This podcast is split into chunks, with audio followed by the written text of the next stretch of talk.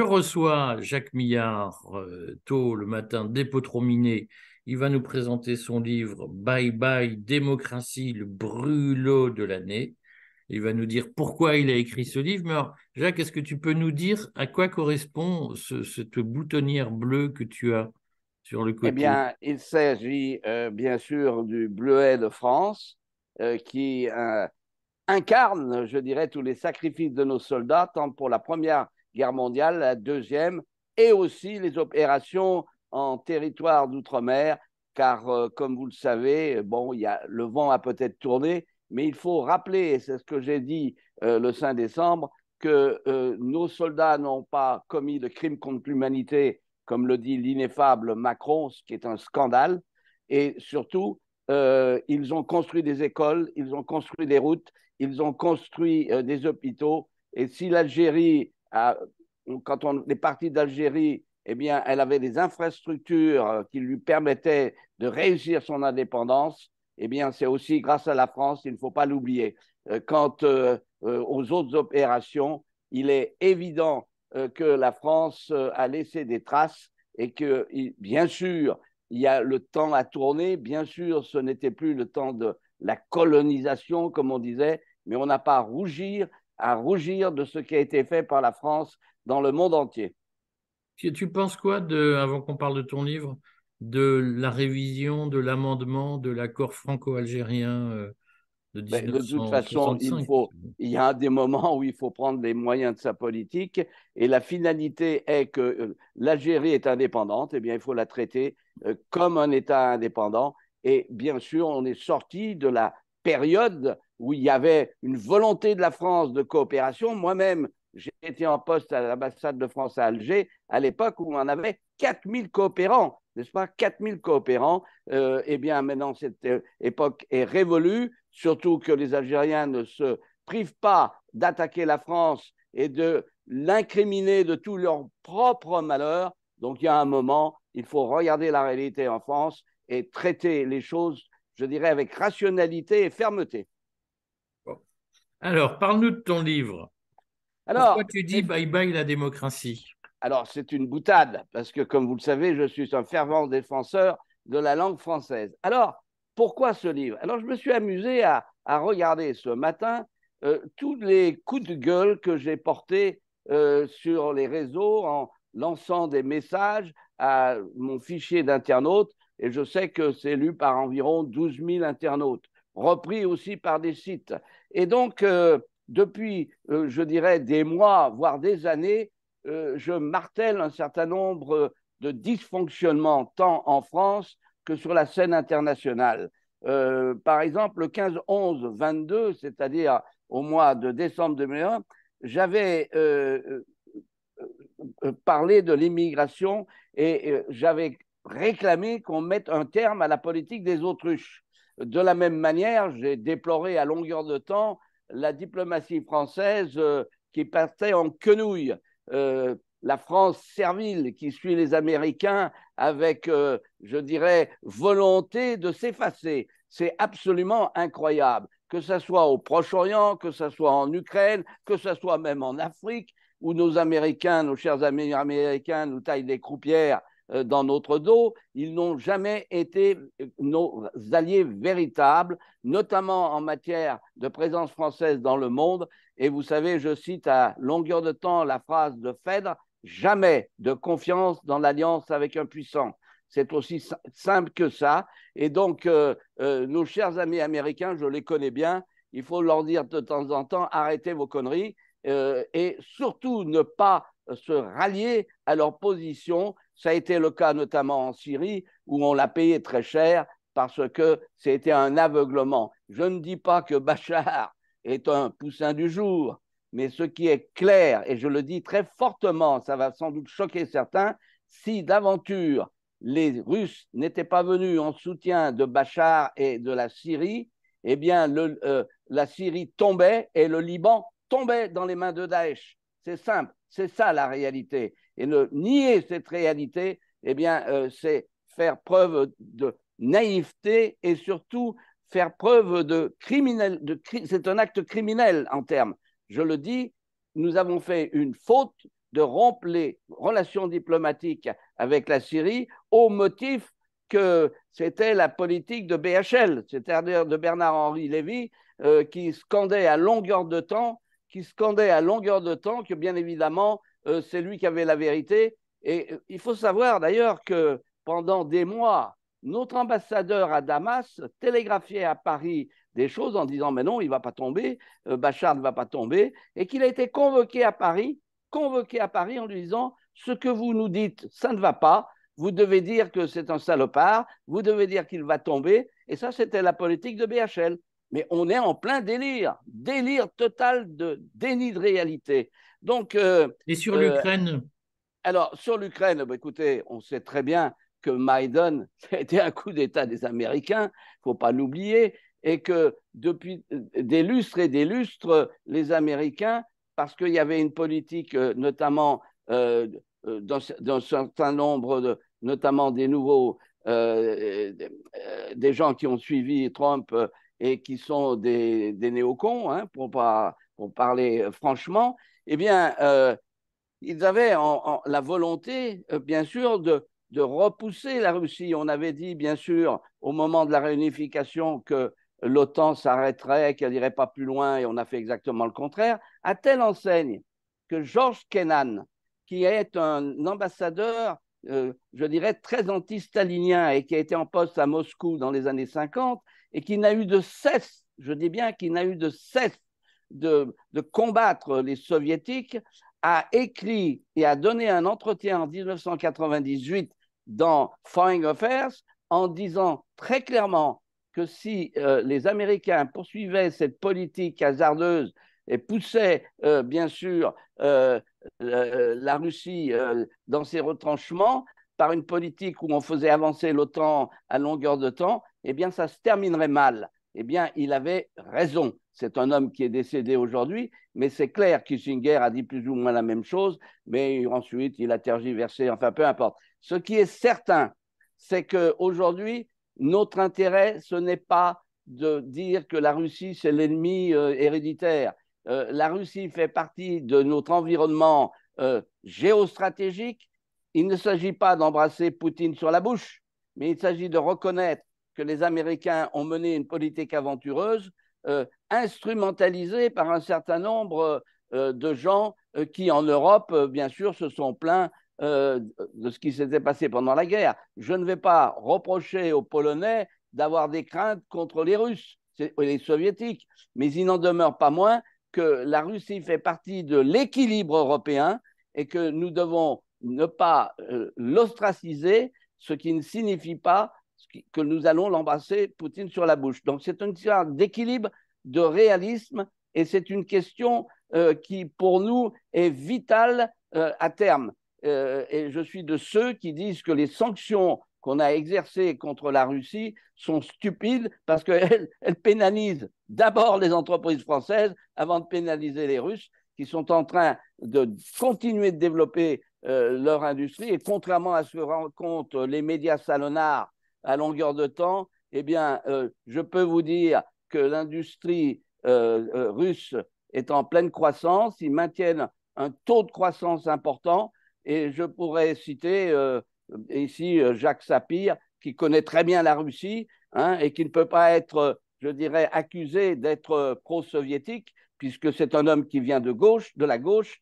et donc, de ce côté-là, je peux vous dire qu'effectivement, on, mène une politique qui est désastreuse et surtout en quand on prône qu'il faudra que, bien évidemment, euh, l'Ukraine entre dans l'Union européenne. Je ne savais pas que tous ces gens voulaient flinguer l'Union européenne parce que c'est le meilleur moyen, le meilleur moyen euh, euh, de déstabiliser l'Union européenne que de faire entrer l'Ukraine. Ce sera un problème d'équilibre politique, ce sera un problème financier et Madame euh, euh, l'actuelle secrétaire générale de la Commission euh, qui se mêle un peu trop de politique étrangère alors que ce n'est pas dans sa compétence, eh bien, elle ferait mieux de se taire. On sait ce qu'elle vise.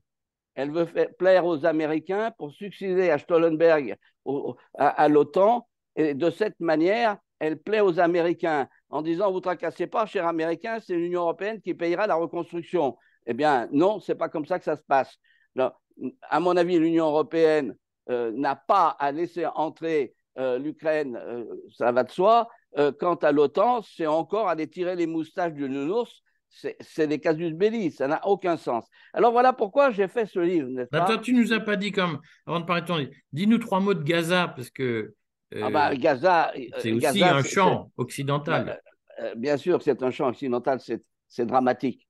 C'est dramatique, pourquoi? Parce que, bien évidemment, l'attaque du Hamas est inadmissible, hein, je vous le dis, de ce côté-là, ils se sont comportés comme Daesh. Il hein. faut, regarder les choses en face. Mais il n'en demeure pas moins que là, on est en train de créer, on est en train de fabriquer, enfin, les Israéliens, me semble-t-il, sont en train de fabriquer la guerre perpétuelle.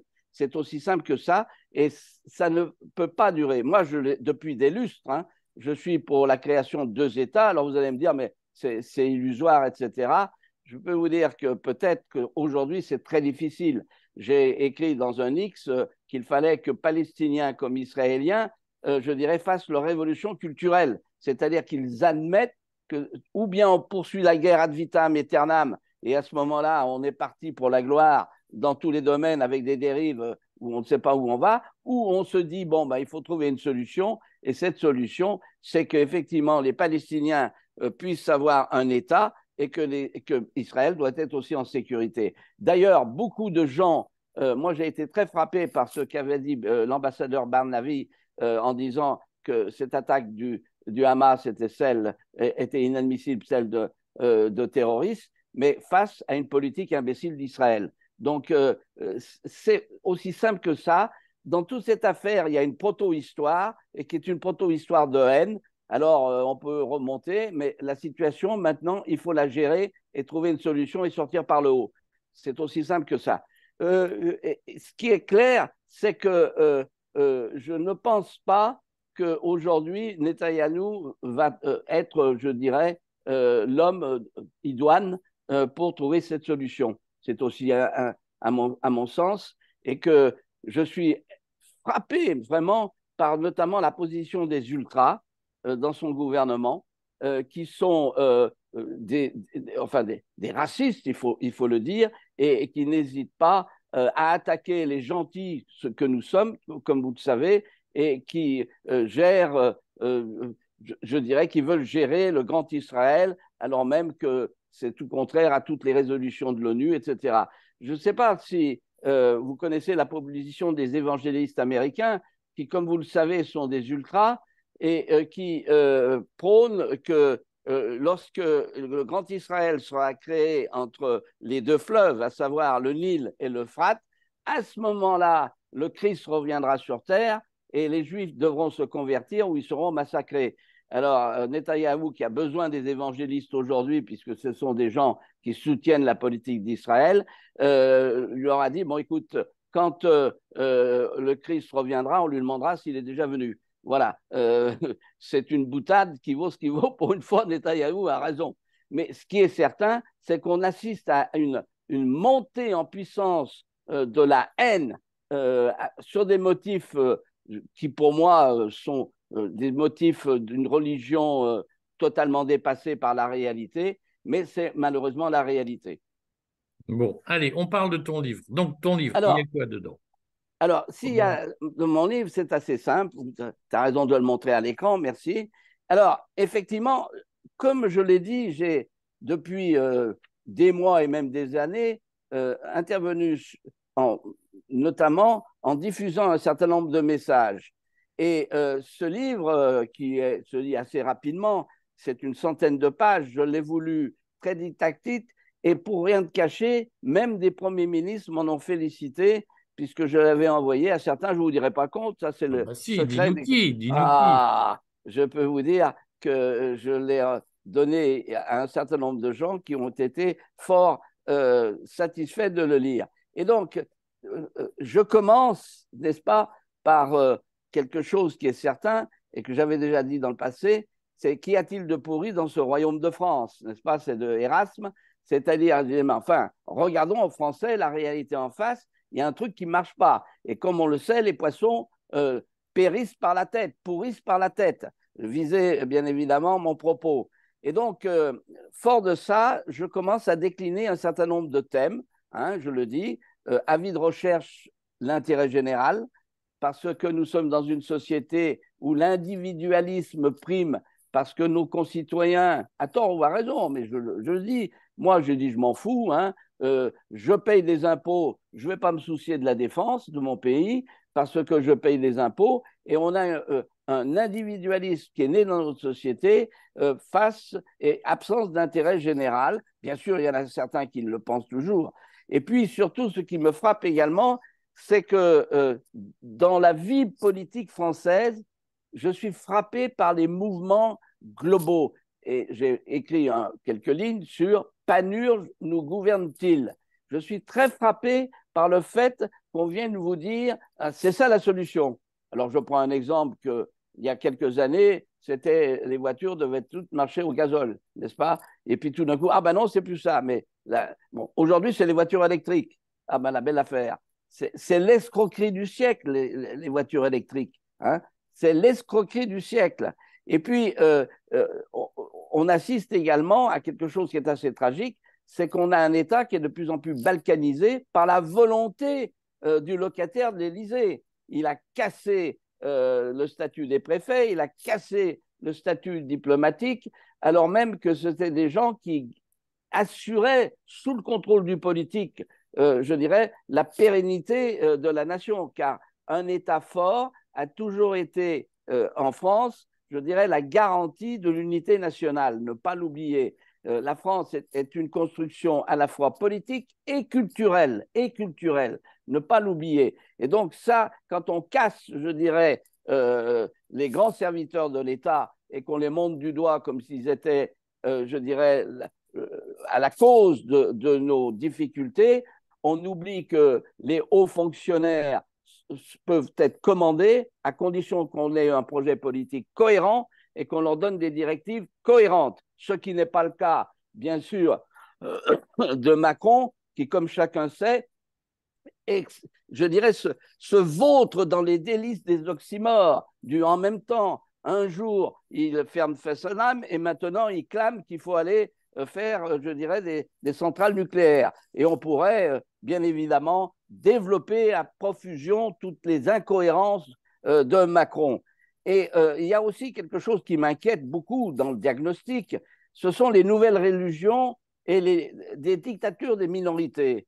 Vous avez l'écologie qui est devenue une, foi, n'est-ce pas? On a beau dire que, euh, enfin une foi, une religion, un credo, on a beau dire que, regardez ce que disent par exemple nombre de maintenant d'ingénieurs américains qui fustigent les conclusions du GIEC, euh, ça ne marche pas. Hein on vous dit à la fin du siècle, c'est 4 degrés de plus. Ah bon? Bien, alors que les études montrent que ce n'est pas ça. Il y a quelques années en arrière, ils nous avaient dit que les Maldives allaient être submergées par la mer. Euh, et qu'en 98, en 1998, il n'y aurait plus de Maldives. Ah bon? Eh bien, vous constatez que les Maldives sont toujours là. Et quand on regarde les marégraphes, il n'y a pas d'augmentation réelle euh, du niveau des mers.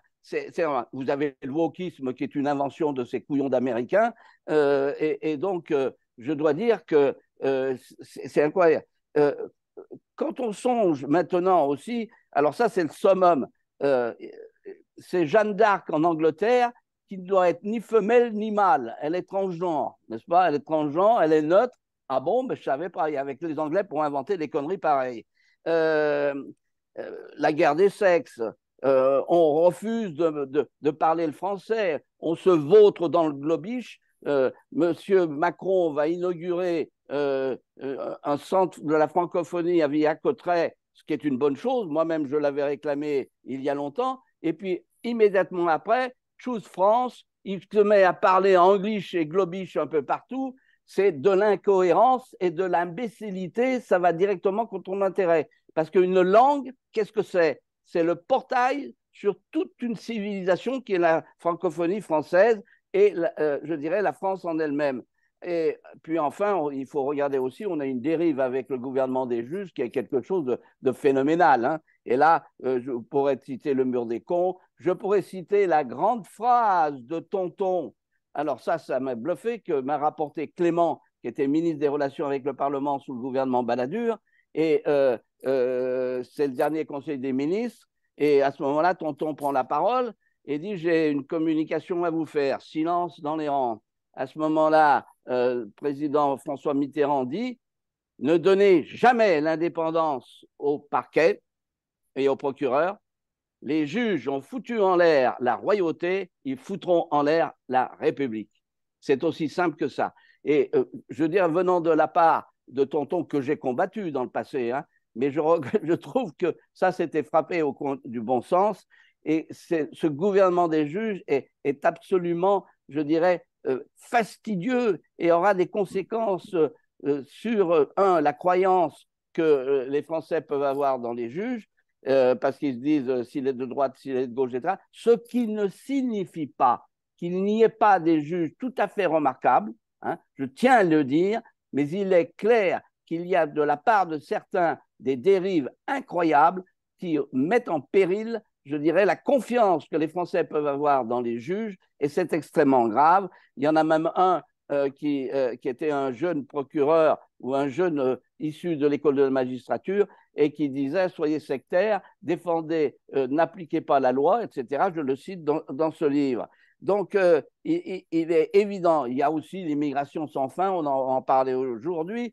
Je me félicite d'ailleurs que pour certains, ils disent attendez, hein, il ne faut pas faire une politique à la petite semaine, il faut modifier la Constitution, c'est vrai, tout simplement parce que l'article 66 fait que c'est une liberté publique, on ne peut pas expulser de manière administrative, comme le permet le droit international. Hein. Tout État a la compétence pour dire vous n'entrez pas et sans procès, renvoyer les gens d'où ils viennent? Eh bien, ça, il faut effectivement modifier euh, l'article 66 euh, et il faut aussi dire très clairement que les lois françaises sont supérieures à tous les actes dérivés, euh, c'est au titre de l'article 55, dérivés de l'Union européenne qui n'a pas à commander ce que doit être notre politique en matière d'immigration. J'ajoute qu'au niveau européen, il faudrait aussi prendre conscience que l'appel l'appel à l'émigration qu'on fait, parce qu'on voit très bien que euh, dès qu'il y a quelque chose, à Lampedusa arrivent des immigrés, il faut immédiatement aller,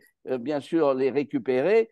Eh bien, tout ça, c'est vu euh, outre-Afrique et que, bien évidemment, ils se disent, bon, on va galérer, mais on y va parce que on va être aidé par les ONG qui sont dans un délire absolument incroyable et donc, il faut mettre de l'ordre dans tout ça. Et un référendum s'impose, je le pense. Mais Jacques, euh, comment tu fais pour, euh, pour voir les centaines de milliers d'emplois vacants dans l'économie Non, mais enfin, il faut arrêter. Où est-ce que tu es allé chercher ça? Qui est-ce qui a construit les cathédrales? Qui est-ce qui a construit les voies ferrées? Ce sont les Français. Il faut payer les gens. Quand on a 3 millions de chômeurs, il ne faut pas me dire qu'il manque des emplois vacants. C'est tout simplement parce que euh, vis-à-vis des gens qui touchent le RSA de manière ad vitam aeternam, il eh ben, faut leur dire vous allez travailler. Si vous ne travaillez pas, on bloque. Et puis c'est tout. Il y a un moment, on prend les moyens de sa politique.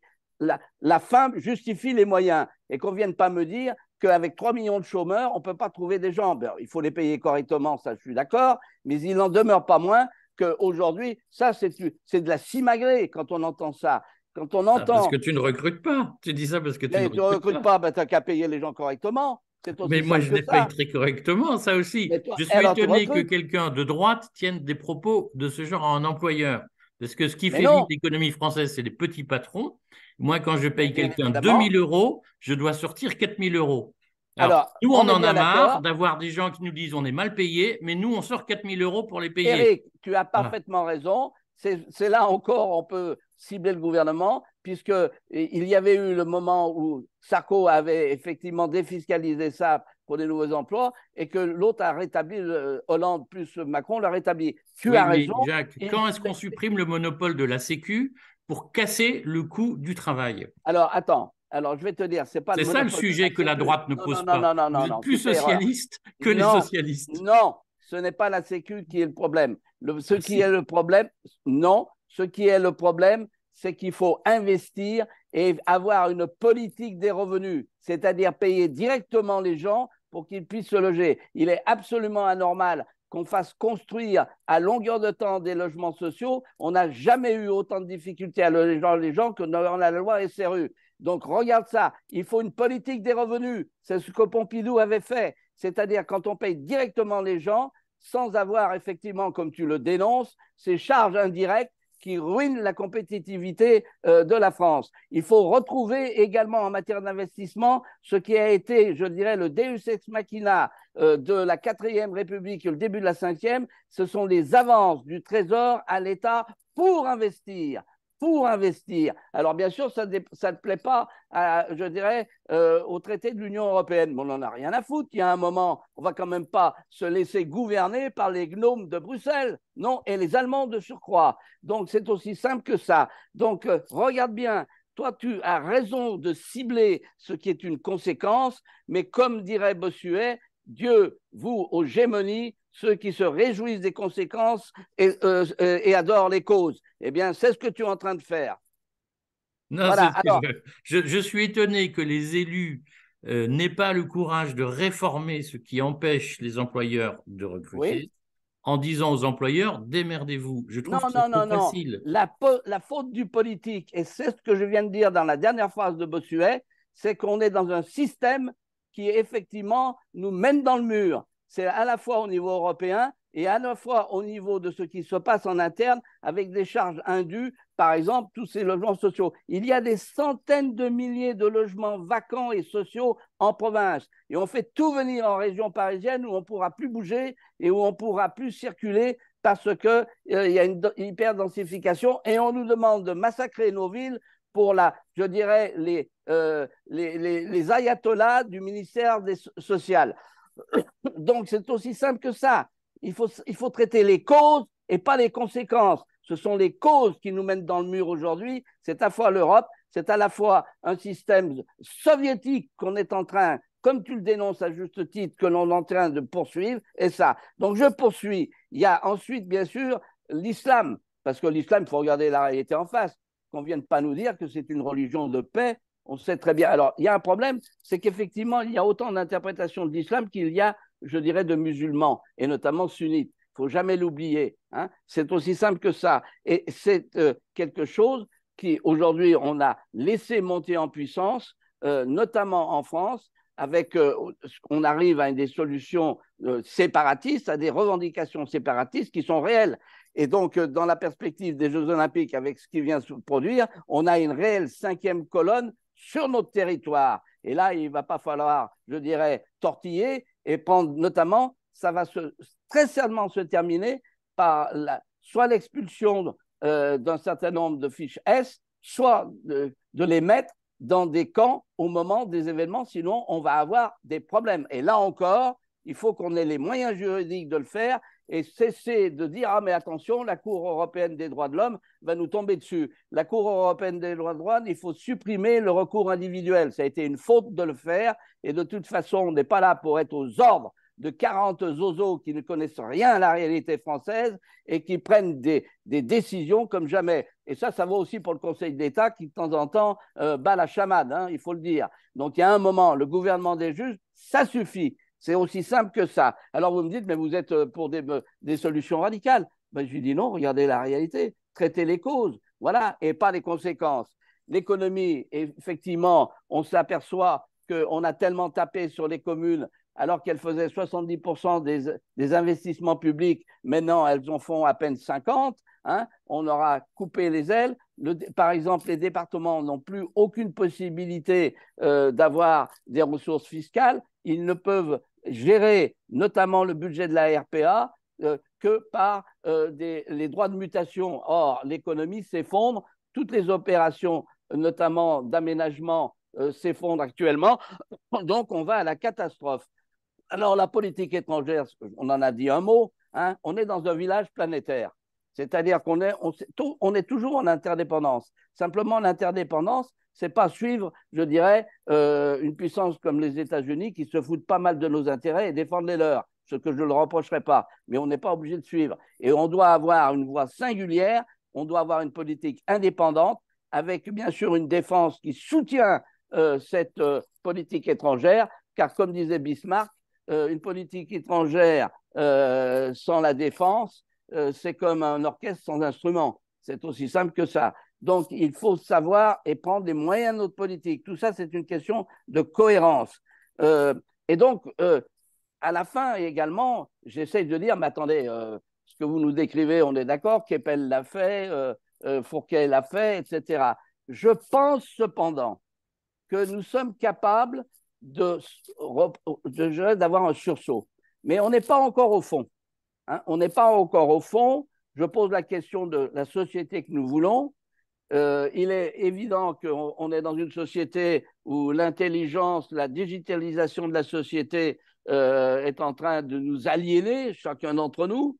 Euh, ça va s'accroître avec l'IA, puisque certains disent que Musk a dit, notamment sur l'intelligence artificielle, qu'elle est pire que les bombes nucléaires. Donc, il faut regarder la réalité en face de ce côté-là. Vous connaissez l'histoire. Tapez un, tapez deux, tapez trois, ben, revenez la semaine prochaine. Euh, c'est plus, plus acceptable. Hein. Bon, euh, ensuite, on s'aperçoit que chaque fois que l'unité nationale se recrée, c'est autour d'un match de football.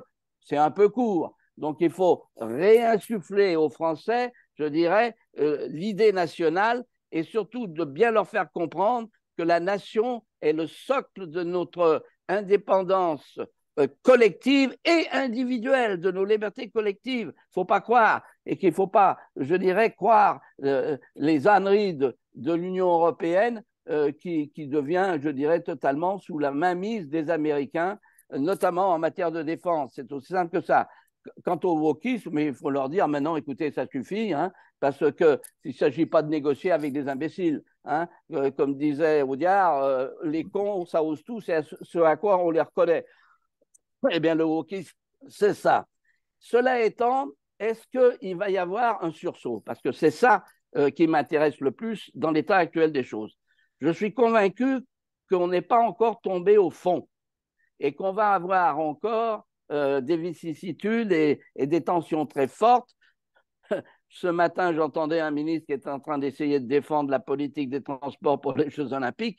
Je veux dire, cette émission impossible. Je, ne comprends même pas euh, qu'on ait osé candidater pour les Jeux olympiques. Ça va être non pas un bordel, parce que comme disait Pandro, le ministre de la Justice, ne dit pas, Jacques, il me disait, ne dit pas que c'est le bordel, parce que les bordels sont les choses du monde les mieux organisées. Or là, ce n'est pas du tout le cas, je tiens à le dire, ça va être quelque chose euh, de dantesque, malheureusement, et je dirais à mes concitoyens, écoutez, les Jeux olympiques, vous pouvez les voir calmement dans votre fauteuil et prenez des vacances, parce qu'en région parisienne, ça ne va pas être triste, euh, bien évidemment. Et donc, euh, je, pense qu'on va, on va encore continuer à descendre.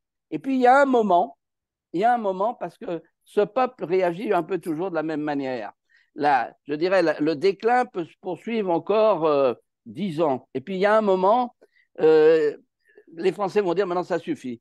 Et je pense qu'ils vont, qu'ils vont alors confier euh, leur destin, parce qu'il faut garder l'élection du président au suffrage universel, à un homme ou une femme, ou une femme de poigne. Hein, une femme de poigne, et que là, on va reprendre, je dirais, euh, les, vertus d'une cohésion nationale, les vertus de l'indépendance, les vertus de la maîtrise de notre destin.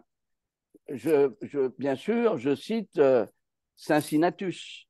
Et pour rien te cacher, l'autre jour, je parlais de Cincinnatus en ces termes, puisque je l'avais déjà dit dans un, dans, un, dans un message, je le reprends bien sûr dans le livre, et il me dit, mais c'est qui Cincinnatus? Tu vois où on en est.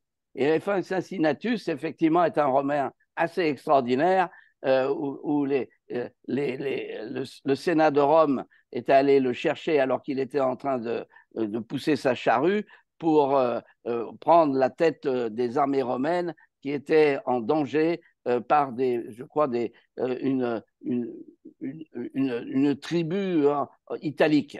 Voilà. Et donc, il a rétabli, bien sûr, il a battu euh, ces, gens-là, il a rétabli la République. Et donc, c'est un homme assez extraordinaire parce qu'ensuite, il est retourné à sa charrue. Et donc, je pense aujourd'hui qu'on va avoir un homme fort qui va venir et qui va mettre les choses, euh, les choses d'aplomb. Et j'ajoute que ça va être une démarche politique, mais aussi une démarche culturelle. Car comme je le disais au, début euh, de mon propos, la France, est, certes, a été créée notamment euh, depuis très longtemps, hein, parce que moi, je suis gaulliste depuis Vercingétorix. Je explique. Je suis car il y a toujours eu en France, comme dit Védrine, une volonté de vouloir. Et donc, Il reste une minute, Jacques. Alors, je vais aller plus loin. Et donc, depuis, je dirais, Vercingétorix, depuis les rois, Philippe le Bel, Philippe Auguste, et toute la litanie des rois qui ont fait la France, qui s'est poursuivi avec la Révolution, qui s'est poursuivi avec Bonaparte, je dis bien Bonaparte et pas Napoléon, eh bien, jusqu'à présent, nous sommes capables, à mon avis, de rétablir la situation. Ça ne va pas se passer facilement, mais je suis confiant dans le sursaut national. Bon, merci Jacques. On va tous se précipiter pour acheter ton livre. Tu nous l'as très bien vendu. Et puis, on se retrouvera prochainement sur le courrier pour commenter l'actualité. À bientôt, Jacques.